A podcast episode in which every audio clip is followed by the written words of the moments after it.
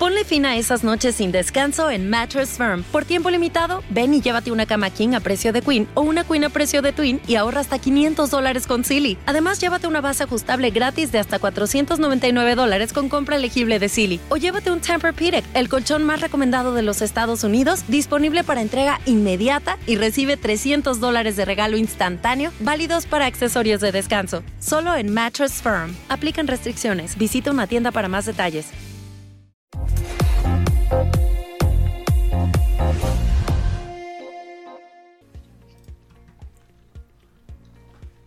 Buenas tardes amigos, ¿cómo están? Llegamos al programa 41 de Remotamente. Como en todos los episodios, me acompañan Emi Pichitelli y Facundo Maloreil. ¿Cómo va Emi, Facu? ¿Qué tal? Buenas, buenas, Dari, Facu, ¿cómo están? Todo muy lindo por acá, muy lindo día. ¿Ustedes? Hola, Emi. Hola, Dani, gracias. Muy lindo, muy lindo día acá en Buenos Aires. Facu está muy ocupado hoy. Es el único que trabaja de, los tres, eh, para que lo sepan, ¿no? Claro, Facu está haciendo de, ¿viste? el periodista de, que está en exteriores, ¿no? Está haciendo, va a hacer una entrevista, iba a agarrar en la calle seguramente. No, no. Sí, yo hoy me toca ser movilero. Les pido disculpas, así que estoy, estoy por la calle. Obviamente con distanciamiento, con barbijo, con alcohol, con todo, pero por la calle. Me parece muy bien. Perfecto. Bueno, para, para no perder tiempo, vamos con las vías de contacto, señor Pichitelli. ¿Se las acuerda o se la...? Bueno, las digo yo. Las vías de contacto son el sitio web remotamente.co, en Twitter, Instagram y Facebook remotamente OK. Y nuestro canal de Telegram es remotamente OK. Allá lejos y hace tiempo empezamos a seguirnos en Twitter, siempre predispuesto, colaborador, atento, un tipo inquieto como diríamos nosotros, emprendedor, simpático y excelente profesional. A lo largo de los años hemos visto cómo su comunidad, creada en 2001, se convirtió en toda una referencia en la región nos damos el lujo hoy en remotamente de tener a Jaime Andrés Restrepo, fundador de Dragon Heart. ¿Cómo estás, Jaime? Un gusto tenerte con nosotros. Un gusto estar acá en remotamente. La verdad es que eh, empecé a escuchar el podcast, la verdad, recientemente y me gusta mucho la forma jocosa y y digamos distendida en la que llevan las entrevistas. Un gusto estar con todos ustedes. Bueno, es un gusto. La, verdad que no, no tengo la suerte de conocerte personalmente, pero como dije en la presentación, hace muchos años que, nos seguimos y obviamente admiro todo lo que venís haciendo. Sí, Daniel, la verdad es que, la admiración es mutua. Nosotros eh, siempre tenemos como esa barrera del digital, de creer o, conocer a mucha gente eh, por sus publicaciones en las diferentes redes, pero no es hasta que uno se sienta, se toma un café y se toma una cerveza, eh, que realmente uno empieza ya como a conocer la persona detrás del personaje, ¿no? En esta ocasión no será así, pero seguramente en alguna otra ocasión nos conoceremos. Sí, lamentablemente con el tema de la, de la pandemia se va a complicar un poco, pero bueno, hay que ser optimistas, ¿no? Siempre, siempre.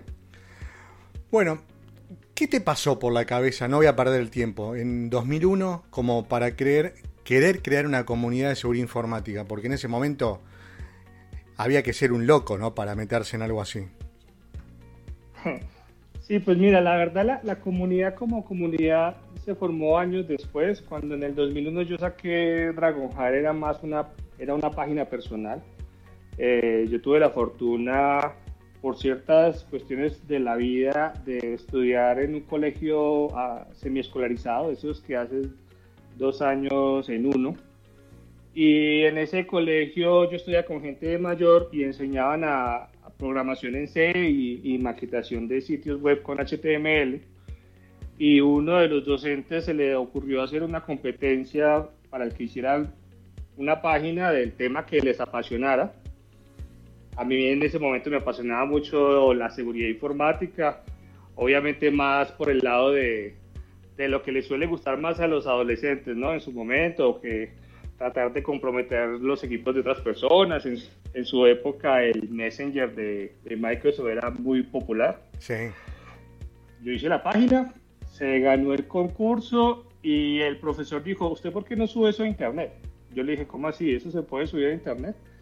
Sí, me, me, me, me contactó ahí, me mostró cómo se hacía el proceso con Free Servers.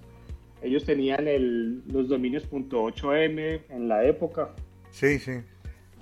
Estos dominios eran, eran gratuitos y mi nickname era Dragón.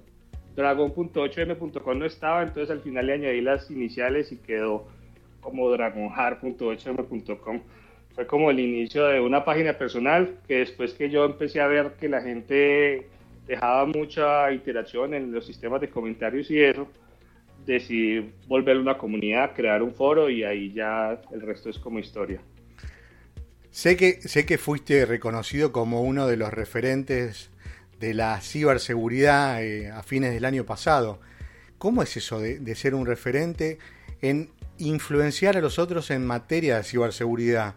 ¿no? ¿Qué, eso creo que es lo más destacable de, este reconocimiento? ¿no? De poder influenciar eh, y, ayudar a la gente a tener una, una vida digital más segura.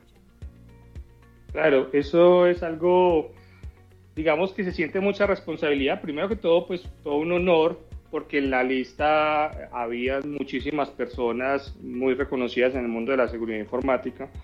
Eh, creo que todos ustedes estaban en esa lista. Y, la verdad es que siente uno como esa responsabilidad de que cualquier cosa que publiques, eh, eso mismo de que tú mencionas, ¿no? que está influenciando la, posiblemente la, las acciones de otras personas, entonces uno suele ser muy cuidadoso con ese tipo ah. de, de publicaciones, siempre aportar contenido de calidad. Ahí te sentís como, ahí te sentís como el tío de Peter Parker, ¿no? ¿Te acordás que decía? Claro. ¿No? claro, claro. Un gran poder viene con una gran responsabilidad y, así tenés que tener sentir. Tenés que tener cuidado, vos, vos cuidá lo que decís porque si no nos podemos mandar muchas cagadas, como decimos nosotros. ¿No? sí, sí. Una cosa es cagarla con amigos en una charla entre colegas, otra cagarla en internet donde nunca se borra. Claro, así es. Bueno, ya pasando a otro ámbito, a, temas un poco más, más delicados porque tiene que ver con el trabajo, no con algo personal. Eh, hoy Dragonheart, como vos comentaste, empezó como un, blog, como un sitio más personal. Eh, hoy en día, además de ser un espacio para compartir conocimiento, también es una empresa enfocada en prestar servicios de seguridad informática y análisis forense digital. ¿Cómo te ha ido con todo eso y qué tipo de clientes son los que tienes allí hoy en día? Bueno, la verdad es que eh, la, yo no me puedo quejar, la, acogida que ha tenido la, empresa ha sido muy buena. Eh, yo empecé a prestar servicios profesionales de seguridad informática más o menos en el 2008 como persona natural, 2007-2008, y fue a raíz de una solicitud de un contrato eh, que creamos la empresa. Pues creamos la empresa, digo yo y mi contador, y, la verdad es que empezó cual película, una oficina en, en una en una en un garage en, un garage hmm. exactamente en, un aparcamiento era la palabra que estaba buscando y la y la verdad pues el crecimiento ha sido ha sido exponencial desde desde ahí. Nos hemos permitido gracias a esto eh, generar espacios para la comunidad como nuestro Congreso Internacional de Seguridad Informática. y los clientes que nos llegan son desde, desde gobierno, grandes empresas, pero también eh, pequeñas pymes o, incluso startups que están iniciando y personas particulares, eh, con muy, muy buena acogida, la verdad. Muy bueno, me parece genial. Bueno, Drago, por acá, Emi, ¿cómo estás? muchísimas gracias por estar, por sumarte, la verdad que es un lujazo tenerte acá. Entre nos, internamente, entre los chicos me podrán dar la razón, que te veníamos tratando de ubicar hace rato, que queríamos tener dentro de los primeros incluso. Pero bueno, todos sabemos que, por una cosa u otra a veces no se puede. Así que bueno, muchísimas gracias por sumarte, primero que nada. ¿no? No hay problema, con mucho gusto. Igual se notó porque ya el, el número 41 eh, se siente, se siente. Claro, claro. Bueno, mi, edad justo, mira, mira, así que justo. Eh, bueno, primero que nada, eh, felicitarte también por el, por el evento, por Dragonheart, que fue hace muy poquito tiempo, la primera vez que se hace de esta forma, ¿no? En forma totalmente remota. Y yo tuve la suerte de estar, así que también, bueno, gracias por, por la invitación. Y me sorprendió mucho también la cantidad de personas que había conectadas y la cantidad de personas que vieron eh, cada día que iba pasando, ¿no? Contanos un poquito cómo fue esa experiencia de, armar este evento y qué cantidad de gente tuviste y demás. Bueno, pues la verdad sí teníamos muchas dudas desde que, desde que empezaron a, generar cuarentenas obligatorias en la mayoría de los países. Eh, teníamos la duda si hacer el evento ese año o no. Yo tengo comunicación constante con, con, otros organizadores de eventos, como la gente de la ECO, a Gabriel de la 88, y ellos también se estaban planteando pues esa posibilidad, pero no la tenían como, como muy clara. Yo sí desde que salió la, la cuarentena obligatoria decidí eh, que efectivamente el evento iba a ser eh, online. La verdad teníamos dudas principalmente porque nuestro evento es, es un evento que se caracteriza por, digamos, por esa cercanía, por ese calor humano que se le suele dar a, a las asistentes y a los expositores en, en, Manizales o en Bogotá, donde la, ya, donde la realicemos eh, cada año. Y, y, esa era como nuestra principal preocupación. Obviamente ya cuando llegó la fecha del evento y notamos la, la gran acogida que había tenido desde los registros, que incluso recordarás que hicimos una pequeña competencia entre los expositores a ver quién le pegaba a la, a la fecha, diga, al, al número de inscritos que íbamos a tener antes de empezar el evento misteriosamente la competencia me la gané yo, pero no es nada. yo estuve ahí, yo estuve ahí, bueno. no, no, no, no, fue nada pues raro. Eh, y la, el calor humano se hizo sentir, se hizo sentir de una forma muy distinta, pero al final sí lo notamos, notamos que la gente realmente estaba ahí conectada los tres días seguidos, gente que nos mandaba fotos, incluso cuidando sus hijos y con una tablet escuchando las conferencias gente eh, con su cervecita, su licor ahí, eh, eh, tomándose algo y viendo las conferencias. La verdad es que tuvimos muy buena recepción de parte del público y yo creo que eso fue en gran parte por, por todos ustedes que nos compartieron el conocimiento para, para brindarlo al público y también pues por el trabajo que se ha venido realizando durante estos siete años que ya llevamos haciendo el evento. Qué bueno, la verdad que sí, fue, fue impresionante y ver que en un momento había, por ejemplo, en mi charla, eh, en un momento había cerca de 2000, más de 2.200 personas en vivo. No. Y eso solo en YouTube. Sí, y, solo en YouTube, ¿eh? porque después estaba por distintos canales, ¿no? También. ¿Pero que se equivocaron? ¿Qué, qué pasó? Sí, no sé, por ahí, capaz. ¿Se creía que estaba vos? Estaba esperando ahí algún acto erótico de Emiliano que nunca llegó. Sí, sí, él, él prometió, prometió algo que, que después no brindó a la comunidad. ¿no? no, la verdad que sí, fue, una experiencia muy linda. ¿Y qué otros canales fueron aparte de YouTube? Nosotros tuvimos transmisión por Facebook también, por Periscope, eh, por Twitch, que realmente no teníamos Twitch a la fecha, pero pues siempre queremos llegar como al público independiente de, de dónde se encuentre este público y mucha gente nos pedía ese espacio y se los creamos. Eh, y la verdad es que tuvimos picos de 3.200 conexiones simultáneas y esto para nosotros es un, es un hit. La verdad no esperábamos ese, digamos, ese, ese recibimiento. La, la, cantidad de conexiones que se recibían era mucha y, y, algo que nos llamó mucho la atención es que los registros que teníamos era gran parte de América, pero también tuvimos muchos registros europeos, principalmente de España y de gente de China y de Rusia. Y eso no sabemos si eran algunos decían que eran boots o, alguna gente ahí mirando qué se está moviendo por estos lados, pero la verdad era, no eran pocos y, me llamó mucho la atención eso. qué loco, ¿no? Eh, bueno, igual esto fue, este fue remoto, mira, justo eh, tuve, yo tuve suerte y, mala suerte, dos cosas, ¿no? Porque suerte por poder dar una charla y mala suerte porque es la primera vez que doy una charla de Andrago y tiene que ser de forma remota y no puedo ahí compartir, ¿no? café, cerveza con los muchachos ya, pero bueno, ya, ya habrá, habrá un momento, ¿no? El año, eh, el, año pasado, por ejemplo, los, llevamos a conocer las aguas termales de Manizales y pasamos un rato muy agradable.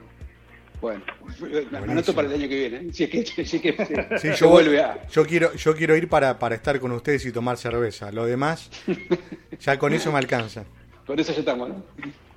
Bueno, y mm, justamente, mira, hablando de la vieja y la nueva normalidad, como habrás escuchado en algún episodio, eh, yo siempre por esta altura pregunto, contanos un día de lo que se pueda contar, ¿no? De, Jaime, desde que se levanta hasta que se acuesta, en la vieja normalidad y en la nueva. No sé si cambió algo, ¿no? Pero para, voy a decir, ¿sabes qué? Antes de que digas algo, una cosa que me acuerdo que dijiste que yo la compartí con varias personas que me, pareció muy graciosa. Algo así como que tuvo que venir la pandemia para darme cuenta que mi vida es una cuarentena, ¿no? Porque así lo pasamos todos los días hace mucho tiempo. Muy bueno. Me pareció muy gracioso. La verdad es que la mayoría eh, de personas que nos dedicamos a, digamos, a la tecnología en general, no solemos diferenciar mucho lo que es un día normal a un día de trabajo, porque incluso en nuestros días de descanso estamos eh, realizando alguna actividad distinta, utilizando también nuestra tecnología, ¿cierto? A mí particularmente, eh, los primeros meses, a mí la, la cuarentena me, me, tomó muy fuerte, porque cuando se, se generó, digamos, la, la cuarentena obligatoria en Colombia, yo recién había llegado de, de España, yo tenía que tomar una cuarentena digamos, no era obligación en ese momento, pero por prudencia y por respeto a la gente con la que trabajo, yo me fui 15 días para la casa, la gente acá seguía muy normal y a los 20 días creo que fue después de haber llegado a España, eh, ahí sí obligaron a todo el mundo a volver eh, a sus casas, nadie podía salir, era, era algo muy estricto y particularmente en Manizales, donde yo me ubico y donde está gran parte de mi equipo de trabajo, eh, fue muy eh, digamos, fue muy, a ver, ¿cómo te, muy estricto y, la gente lo cumplía al pie de la letra, fue, pues llevaba muy bien. Entonces yo llevo, digamos, unos 20 días más en cuarentena que el resto del mundo y, a mí particularmente me empezó a, cambiar un poco la rutina. Yo antes de la, de la cuarentena, eh, yo me levantaba, digamos, 7 de la mañana, eh, cuando mi hija ya, ya la habían dejado en la ruta para el colegio salía para la oficina normal, ahí me iba hasta las 12, almorzaba, volvía, almorzaba aquí al lado de la oficina, un restaurante muy bueno, y hasta las 6, 7 de la noche volvía a la casa. Eh, todo pues muy tranquilo, ya en la casa hacía mis actividades del día a día con mi pareja y con mi hija. Después de la cuarentena fue un caos porque pues todo lo tuvimos que hacer que no solamente estaba yo, estaba mi hija con sus clases online, estaba mi esposa con su trabajo online, estaba yo también con mi trabajo online, la, la mesa del comedor se volvió como una, un cuarto de operaciones lleno de computadores. empezamos a ver la necesidad los días de cambiar las sillas por sillas un poco más cómodas porque las sillas del comedor ya empiezan a quedar marcadas en el cuerpo después de unos días. Y, y, algo que me pareció digamos, que se perdió un poco con eso fue como esa separación eh, que se tenía al ir a la oficina, donde usted sabía cuándo iniciaba su jornada laboral y cuándo terminaba. Aquí realmente las noches de trasnocho fueron mucho más seguidas y más constantes. Eh, eso, digamos, fue lo, lo, lo, más negativo, fue eso. Lo más positivo, tenía más tiempo con mi familia. Yo estaba llegando a unos puntos de viajar casi el 60% del año eh, estar fuera de casa. Y este año, pues, eh, eso no pasó y tuve más espacio con mi hija, verla crecer, con mi esposa, compartir un poco más. Eso fue muy positivo.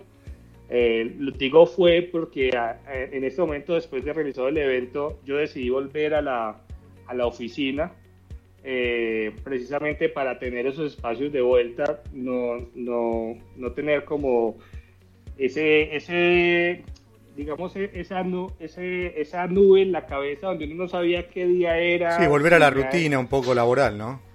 Claro, como tener una rutina que te volviera a, poner los pies en el suelo. Eh, y ya llevo una semanita así y la verdad es que muy contento. Acá se están tomando todas las medidas del caso. Solamente somos dos en la oficina y, y estamos pues muy contentos con esa nueva digamos, con esa nueva forma de trabajar. Tu mujer está contenta también, ¿no? Sí, seguramente. seguramente no tenerme en casa tanto tiempo ya. Sí, la verdad estamos, estamos muy parecidos. ¿Y sabes qué? Mira, antes de que entre Facu con su pregunta, mira, volviendo a la primera parte donde decía Dani que, que marcas tendencia, ¿no? O, o influencias. Ahora estoy sentado justamente en una silla gamer, la cual me compré porque vos dijiste en un grupo de lo que estamos en conjunto, eh, dijiste, che, cómprese esta silla que es otra cosa, eh, es otra vida. Después Yo la, compré por vos, Emi. Y Daniel la compró por mí. Así que, mira. Hasta esos puntos llegamos. Hasta esos puntos llegamos, mira. Hay de, tres que somos en el, en el, podcast, dos ya tenemos silla por vos de último. Sí, no, la verdad es que eh, yo tampoco me lo había planteado hasta que me tocaron las sillas del comedor de la casa y eso sí era pues inaguantable. Totalmente, sí yo creo que muchos del grupo que compartimos compraron las sillas después de eso, ¿no? Sí, sí varios. Fundamental, es fundamental. Tal cual, sí, tal cual, tal cual, muchos. Jaime, acá Facundo, desde los estudios exteriores, remotamente. Eh, yo estoy yo estoy en pleno cambio, les cuento a ustedes, amigos y, a las que nos están escuchando, estoy también en, pleno cambio de, de, sillas y armando un escritorio. La verdad la cuarentena se hizo larguísima. Yo creía que ibas a decir que estoy en pleno cambio de sexo y vamos a, aplaudir esa iniciativa tuya y vamos a acompañarte. No, este no, todavía, todavía, todavía no. Por supuesto, tengo la mente abierta. Vos me conocés, soy un tipo este, open mind, así que nada, no lo descarto. Estamos en el episodio 41, no te adelantes. Eh, veamos un poquito cómo, veamos, veamos cómo llegamos, cómo llegamos al 100. Pero bueno, nada, ahí Ahí, Jaime, bueno, ya, ya te lo dije al principio, pero la verdad, gracias, gracias por sumarte.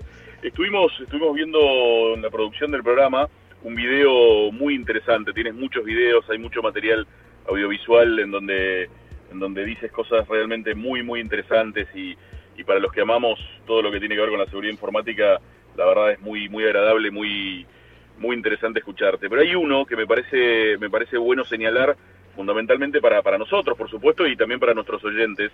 En ese video tú explicabas eh, muy, muy claramente la diferencia que existe entre Deep Web, Dark Web y Web superficial, porque claramente esto da para, para confusiones o a lo mejor algún uso liviano de parte de, la gente. ¿Nos quieres volver a explicar eh, sencillamente qué son esos tres conceptos? ¿Cuál es la diferencia o las semejanzas entre cada uno de ellos, por favor? Dale, no hay ningún problema. Mira, eh, la verdad es que siempre hay mucha confusión con esto. Para mí la, la, web superficial es la que todos podemos acceder con una conexión simple a Internet, un navegador y ya. Eh, cualquier dirección pública a la que podamos acceder y, y, podamos, digamos, obtener información sería esa web superficial. Luego tenemos una deep web que, yo encasillo en esta en este espacio también los, los sitios que se pueden ver a través de la web superficial, pero que necesitas algo adicional para poder acceder a ella. Por ejemplo, algo muy simple, tu casilla de correo. Tú puedes acceder a gmail.com, ingresar tu usuario y contraseña y ahí tienes un montón de información que no está pública para todo el mundo.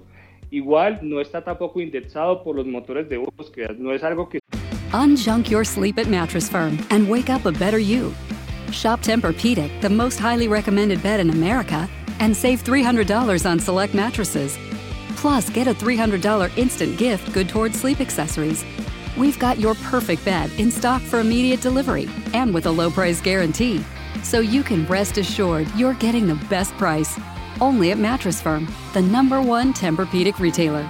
Restrictions apply. See store or mattressfirm.com for details.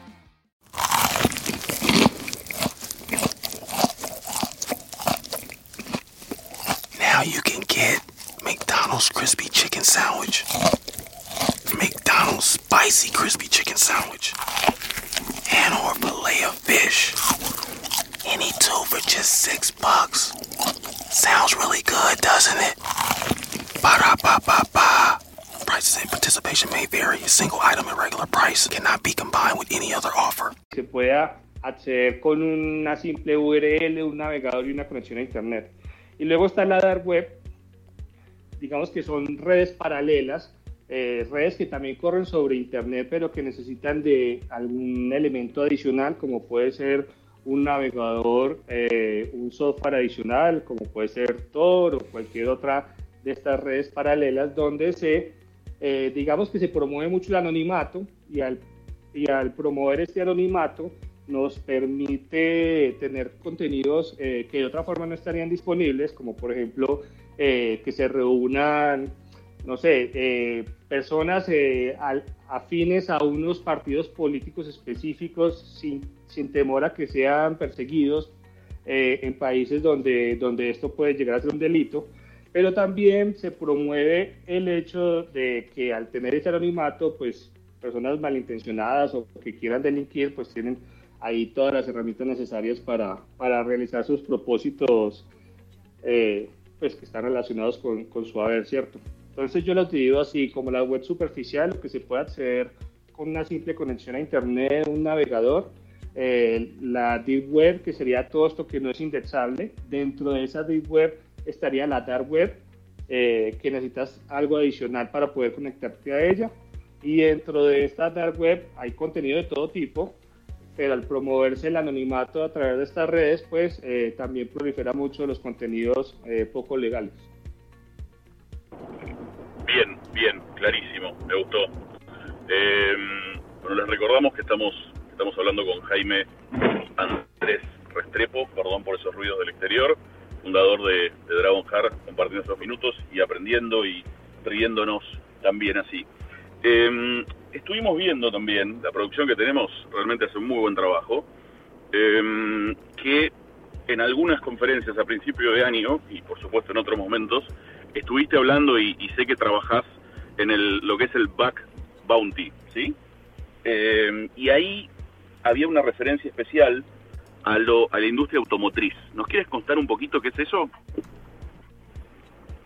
Bueno, eso fue particularmente cuando estuve en España. Yo estuve 15 días por allá y hice una especie como de, de gira por diferentes eventos de seguridad informática. Estaba el de Mundo Hacker, estaba la Router, estaba el de Hack Madrid, bueno, la Mortoruelo. Y la verdad es que en una de estas eh, espacios se me acerca una, una persona a entrevistarme, a preguntarme, eh, es de una revista de, hacking para vehículos. Eh, yo he estado, digamos, un poco metido con el tema porque he realizado investigaciones con, digamos, con los elementos que tengo a la mano. En su momento era un SparkGT que tenía un dispositivo conectado a Internet y, y, y pude hacer ciertas cosas sobre ello que está documentado pues ahí eh, en diferentes puntos en Internet. Lo pueden buscar como hackeando carros en Latinoamérica. Eh, pero también encontré eh, que al estar hablando un poco de Bob Bounty, en ese espacio me preguntaron, bueno, ¿y qué relación tiene el bug bounty con, con los vehículos? Y ahí les comentaba pues que eh, varias, varios fabricantes, como puede ser Ford, como puede ser eh, General Motors, como puede ser Tesla, tienen diferentes programas de bug bounty donde le pagan a investigadores por los problemas de seguridad que encuentren tanto en los vehículos como en, en el ecosistema que tienen en Internet expuesto. Ellos tienen un alcance, digamos, definido. Tesla, por ejemplo, el alcance es muy amplio y, y, permite que los investigadores encontremos problemas de seguridad en esos, digamos, en esos elementos de tecnología y tengamos una remuneración económica eh, por esto, o en el caso de Ford, pues como que los puntos, las gracias y, y chévere. Bárbaro. Bueno, ahora me toca a mí una, una pregunta que sería bueno que, que la puedas eh, desarrollar un poco. Sé que es complicado, ¿no? Pero, ¿qué extrañas de la vieja normalidad, además de tu silla gamer, Jaime? De la vieja normalidad, yo creo que extraño mucho cosas eh, como visitar con mi familia espacios para, para compartir. Yo estaba tomando como hábito visitar con toda mi familia. Yo tengo cuatro hermanos, y pues tengo una familia grande y nos íbamos a un sitio distinto. El año pasado creo que alcanzamos a irnos a Cartagena y la pasamos muy bien. Eh, la, idea, la idea era como hacer ese tipo de espacios, luego empezamos a ir a hoteles y, y eso extraño mucho, como esos espacios de, de, de, compartir con la familia, más yo que tengo una familia tan grande y, mm. y me hace mucha falta ese tipo de, elementos, el viajar, pero no tanto como de trabajo o, o, solo, sino más como compartiendo con mi, con mi familia. Perfecto. Bueno, hay un montón de eventos hackers en la comunidad, en la región, y me gustaría que vos le puedas recomendar los que vos creas que, que son los que a los que hay que ir sí o sí cuando se pueda, ¿no? Eh, o, o participar eh, remotamente. ¿Cuáles son esos eventos hackers que hay que estar sí o sí? Bueno, hace poco un youtuber eh, que está muy enfocado en el mundo de seguridad eh, hizo un top de eventos latinoamericanos. Eh, yo estoy muy de acuerdo con ese top, no porque hayamos quedado en, en unas posiciones privilegiadas, sino porque realmente los eventos que salen ahí pues representan mucho de lo que nosotros solemos visitar. En, en, el número uno de ese top estaba la Eco Party, eh, que para nadie es un secreto que es uno de los mejores eventos que hay en Latinoamérica y, y pues referente no solamente en nuestro idioma, sino que cada vez va abarcando más terreno. Eh, nosotros estábamos en segundo lugar con el Dragon Heart Security Conference, que pues, eh, en estos siete años se ha sabido ganar un espacio en, digamos, en el mundo de los congresos de seguridad informática. Luego estaba eh, la 8.8, que Gabriel ha hecho un excelente trabajo para llegar al, digamos, a, muchas partes. Ahorita ha sacado ediciones en México, en Bolivia. Empezó en, Chile, Gaby, que es de, allá, ¿no? Y ahora está por todos lados. Claro, eh, ese es uno de los, de los eventos que más se ha esparcido por la región.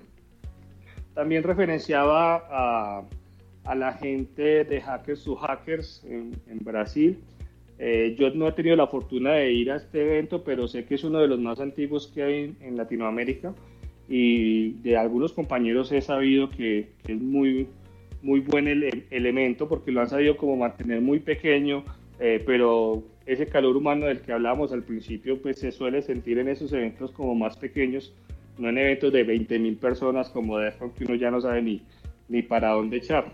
Claro. Bueno, Sí, sí.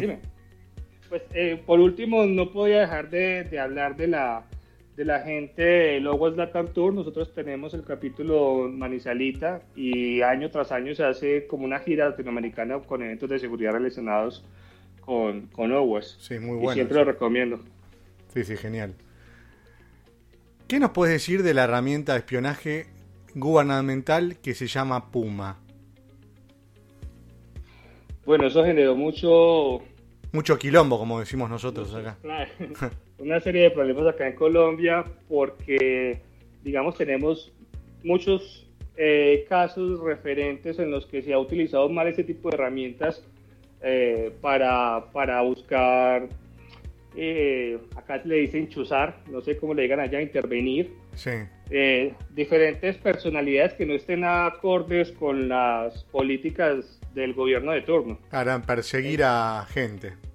Claro. Por lo que pensaba. Personas, perseguir personas por su ideología política principalmente. Entonces acá en particular eh, causó mucho revuelo ese tipo de cosas, pero eh, yo tengo que decir que, que, ese tipo de herramientas son muy útiles para, para la pues para nuestras Fuerzas Armadas, ¿no? para nuestros entes eh, que, que, nos van a proteger finalmente. Si se, si se usan mal, obviamente pues tenemos casos como los que nos ha pasado acá en Colombia, pero si se usan bien, muchas personas eh, que de otras formas posiblemente no, no estuvieran, no pudieran ser, digamos, identificadas, que hayan cometido delitos de diferentes tipos. Acá tenemos un problema muy fuerte con el narcotráfico y con, y con las disidencias. Eh, de las FARC, por ejemplo, y muchas de esas capturas que se hacen a este tipo de elementos se hacen gracias a la información recabada por este tipo de herramientas. Entonces hay como esos sentimientos encontrados de que son herramientas que se, que se deben tener en, nuestras fuerzas, pero que se debe utilizar bien, ¿no? Para la función por la cual fue, adquirida o, desarrollada. Hmm. Bueno, tal cual nos, venís contando, eh, sos una persona que viaja mucho, da muchas charlas, muchos trainings, y, pero siempre viste que cada uno de nosotros como que tenemos alguna charla o, algún evento en el cual expusimos y, nos quedó más, nos marcó más, ¿no? Esa charla o ese evento. Yo recuerdo de vos, justamente la que acabas de decir hace un ratito, hackeando carros en Latinoamérica, en la ECO, en 2016, ¿te acordás? Eh, que incluso, si no me equivoco, salió la charla eh, ese año, ¿no? Fue que fue la mejor charla de, ese año, justamente, ¿no? Sí, se ganó ese premio. Sí, sí, ¿te acordás? Estábamos adelante, yo estaba justo al lado tuyo cuando, cuando avisaron que había ganado y bueno, justo ahí cerrando el evento, subiste a, buscar el premio. La verdad que fue espectacular esa charla, muy divertida, muy bueno lo que hiciste. Pero contanos vos, ¿Qué charla o qué evento o qué participación tuya en un evento te, te marcó más o recordás más? Bueno, hay, varias charlas, la verdad que a mí me han marcado, eh, pero una de las que le tengo más cariño eh, es una titulada Pentesting en la era post-PC. Ahora el término post-PC ni siquiera se, ni siquiera se maneja, eh, ya se da por hecho, pero hubo un momento en los años 2005 al 2010 donde todavía estaba como esa, esa pelea si los PCs iban a ser desplazados por los dispositivos móviles y se hablaba de una época post-PC. Eh, yo en esa charla hablaba de diferentes elementos por hardware que, que nos permitían realizar actividades de, de, de hacking o de recting en las diferentes organizaciones y fue la primera charla que me permitió viajar por múltiples países en Latinoamérica. La primera vez que visité México fue gracias a esa charla. Eh, entonces le tengo mucho cariño. Y se hablaba, por ejemplo, en esa época no se manejaban los drones, teníamos la posibilidad de un amigo manejaba, eh, digamos, helicópteros de a control remoto y utilizamos ese tipo de dispositivos para hacer pruebas en diferentes ambientes. Eso, eso fue muy agradable y me gustó mucho. Qué bueno, qué bueno. Bueno, les recordamos que estamos hablando con Jaime Andrés Restrepo, el famoso Dragon Heart, fundador de Dragon Heart, de la conferencia de Dragon Heart, de la que venimos hablando. Y ahora, Dragon, vamos a entrar en una sección donde algunos invitados se sienten un poco intimidados y por ahí le cuesta responder, no tan fluido como hasta ahora veníamos respondiendo, y otros no tanto. ¿sí? Voy a dejar un espacio chiquitito porque acá una música de suspenso, después la vas a escuchar en forma editada. Ya. y la pregunta es, primero que nada, viste que a partir de esta pandemia y cuarentena obligatoria en muchos países, la gente comenzó a utilizar espacios de la casa, el departamento, etcétera, que antes no usaba tanto, por lo menos para lo que lo empezaron a usar. Digo, por ejemplo, eh, bailar, cantar, entrenar, bueno, un montón de cosas que se vieron en balcones, en jardines. A, hacer striptease algunos. Hacer striptease algunos, sí. sí. Tuvimos, tuvimos un invitado que, que miraba incluso. La, Claro. eh, sí, sí, iba con sus binoculares al balcón. Eh, ahora bien, la pregunta es, ¿qué espectáculo artístico nos podría brindar Jaime Andrés Restrepo, fundador de Dragon Heart, desde su balcón o su jardín, ¿no? Dependiendo que tengas. Bueno, artístico, artístico, no sé. Eh, no sé si algunos de ustedes recuerdan una iniciativa que tuvo Chema Alonso hace unos años, que era el calendario torrido. Yo terminé convencido por él para aparecer ahí en, en una de esas ediciones. Eh, creo que era julio o algo por el estilo. Quiero fotos. Hay fotos. Ya lo, ya lo estoy buscando, ya lo estoy buscando. Eso fue hace muchos años en la en una de las ecos que co- coincidimos, nos convencieron a varios y nos llevaron a un apartamento y hicimos un fotoestudio ahí para un calendario para recaudar fondos para unas obras benéficas. Ya lo tengo en Eh, pantalla. Ya lo tengo en pantalla. Con una, val- con una valija y tapándote con una notebook, no sé qué tienes ahí en la mano. Imagínate, algo así se podría hacer, pero te- tendríamos que tener un sombrero grande o algo para que la gente mande dinero desde, desde los otros balcones, porque un, un show de esos así sin, sin una remuneración no sería viable, ¿no? Y la idea es que ese dinero se recoja y se mande a una causa benéfica. Muy bueno, de verdad que no lo la- conocía. un Latin Lover, Jaime. Che, pará, pará, escúchame. Está con una valija y está con, tapándose, o sea, el- el- la, el- la mitad del cuerpo, digamos, por decirlo de alguna manera, con una notebook abierta de 15 pulgadas. Peor hubiera sido si te- estarías tapando con un celular, ¿no? De 3,5 pulgadas, ponele. Claro. Así que muy bien, Drago, muy bien, Drago. Bueno, Jaime, ¿alguna anécdota familiar divertida tiene que ser que nos puedas contar y que te haya tocado vivir en, este, en esta época de aislamiento obligatorio que, que nos toca vivir? Eh, bueno, a, a mi familia particularmente no, pero eh, como les comentaba, tengo una niña que está viendo sus clases online Sí. y pues nosotros siempre la estamos monitoreando. En una de esas me dio por ver su clase y, y todos los niños tenían como la cámara prendida y estaban interactuando con la docente y llega uno de estos papás como descuidados y salen boxers detrás de la cámara de la niña rascándose No. las nalgas. Muy bueno. Y, le- y luego se ve la esposa así como tratando de empujarlo para que... Y él no entendía y estuvo ahí un rato hasta que lo sacó a las fuerzas la, la esposa. Eso fue algo muy, Muy bueno. muy curioso. Ah, Afortunadamente no graban ninguna de esas sesiones eh, por solicitud después también de los padres, pero pues estuvo muy gracioso el momento. Muy, muy divertido. Bueno, y, viste que también durante esta pandemia cuarentena se potenció la compra, obviamente la compra online, por cuestiones obviamente de público conocimiento, pero hay personas, como por ejemplo acá en el grupo Facundo, que justo ahora bueno, se tuvo que desconectar, eh, que compran todo el tiempo cualquier cosa, ¿no? ¿Viste? Ya cualquier cosa la buscan en internet y están comprando. Eh, decinos vos cuál fue el top, digamos, el número uno de compras que hiciste, ¿sí? ¿Qué fue lo que, la cosa más rara que compraste durante esta cuarentena? Pues raras, raras. Sí. Eh, compré muchas cosas para la casa.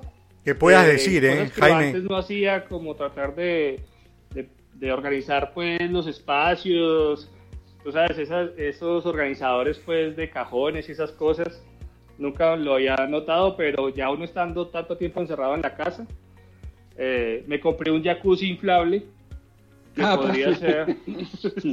Mirá qué bueno eso.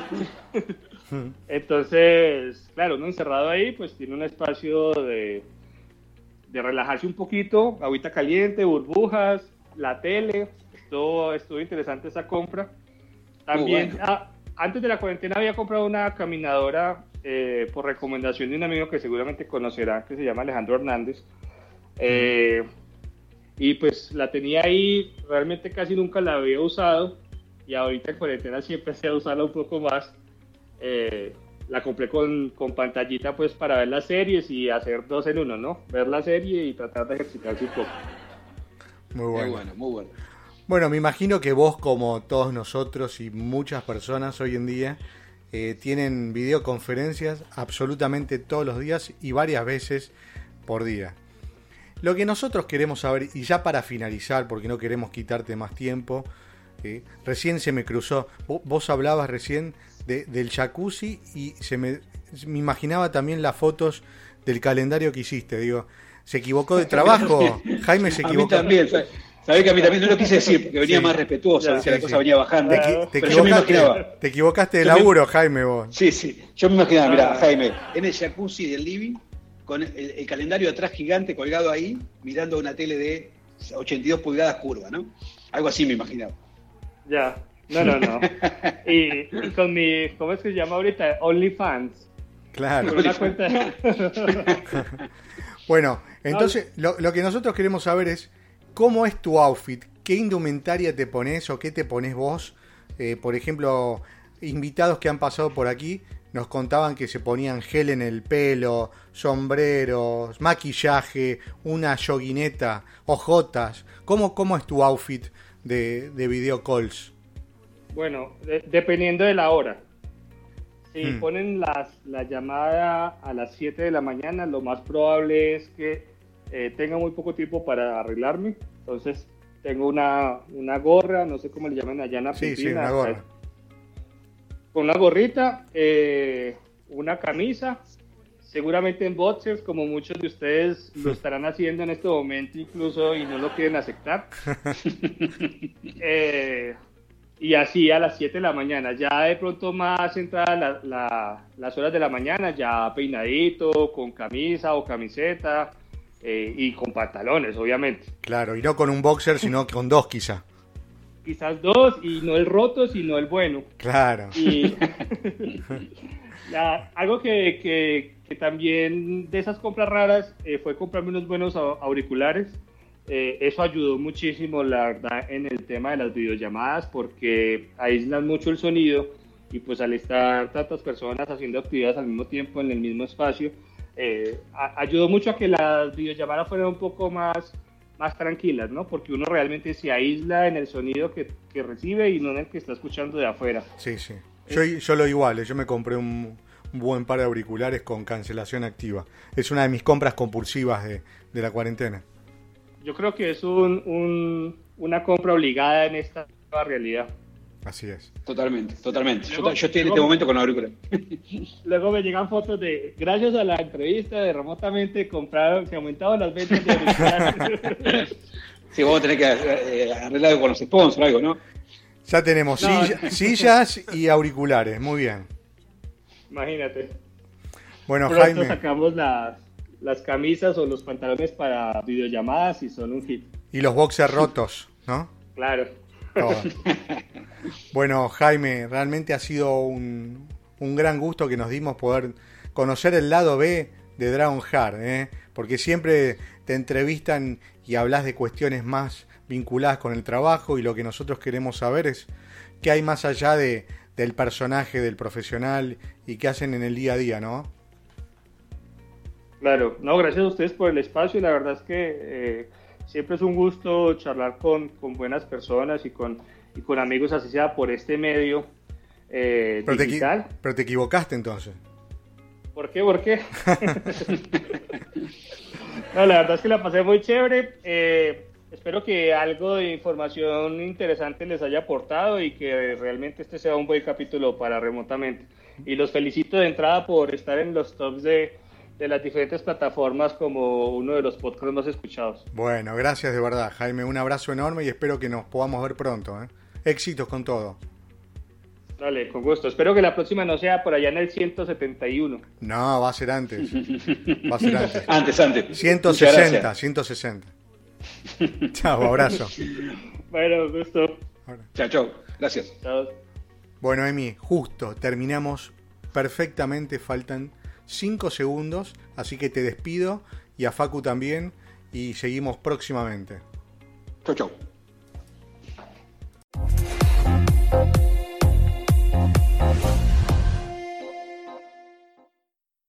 There are more ways to celebrate than ever before at the Jeep Celebration event. Hurry in for great deals today on the only brand that lets you go anywhere and do anything. And now, returning FCA lessees get $2,000 combined bonus cash, plus $500 Jeep Celebration bonus cash on the purchase of a 2021 Jeep Grand Cherokee L Limited. Lessee is solely responsible for early lease termination payments, fees, costs, and penalties. Current lease must end by 4 3 2023. Residency restrictions apply. Must take retail delivery from dealer stock by 331 2022. Jeep is a registered trademark.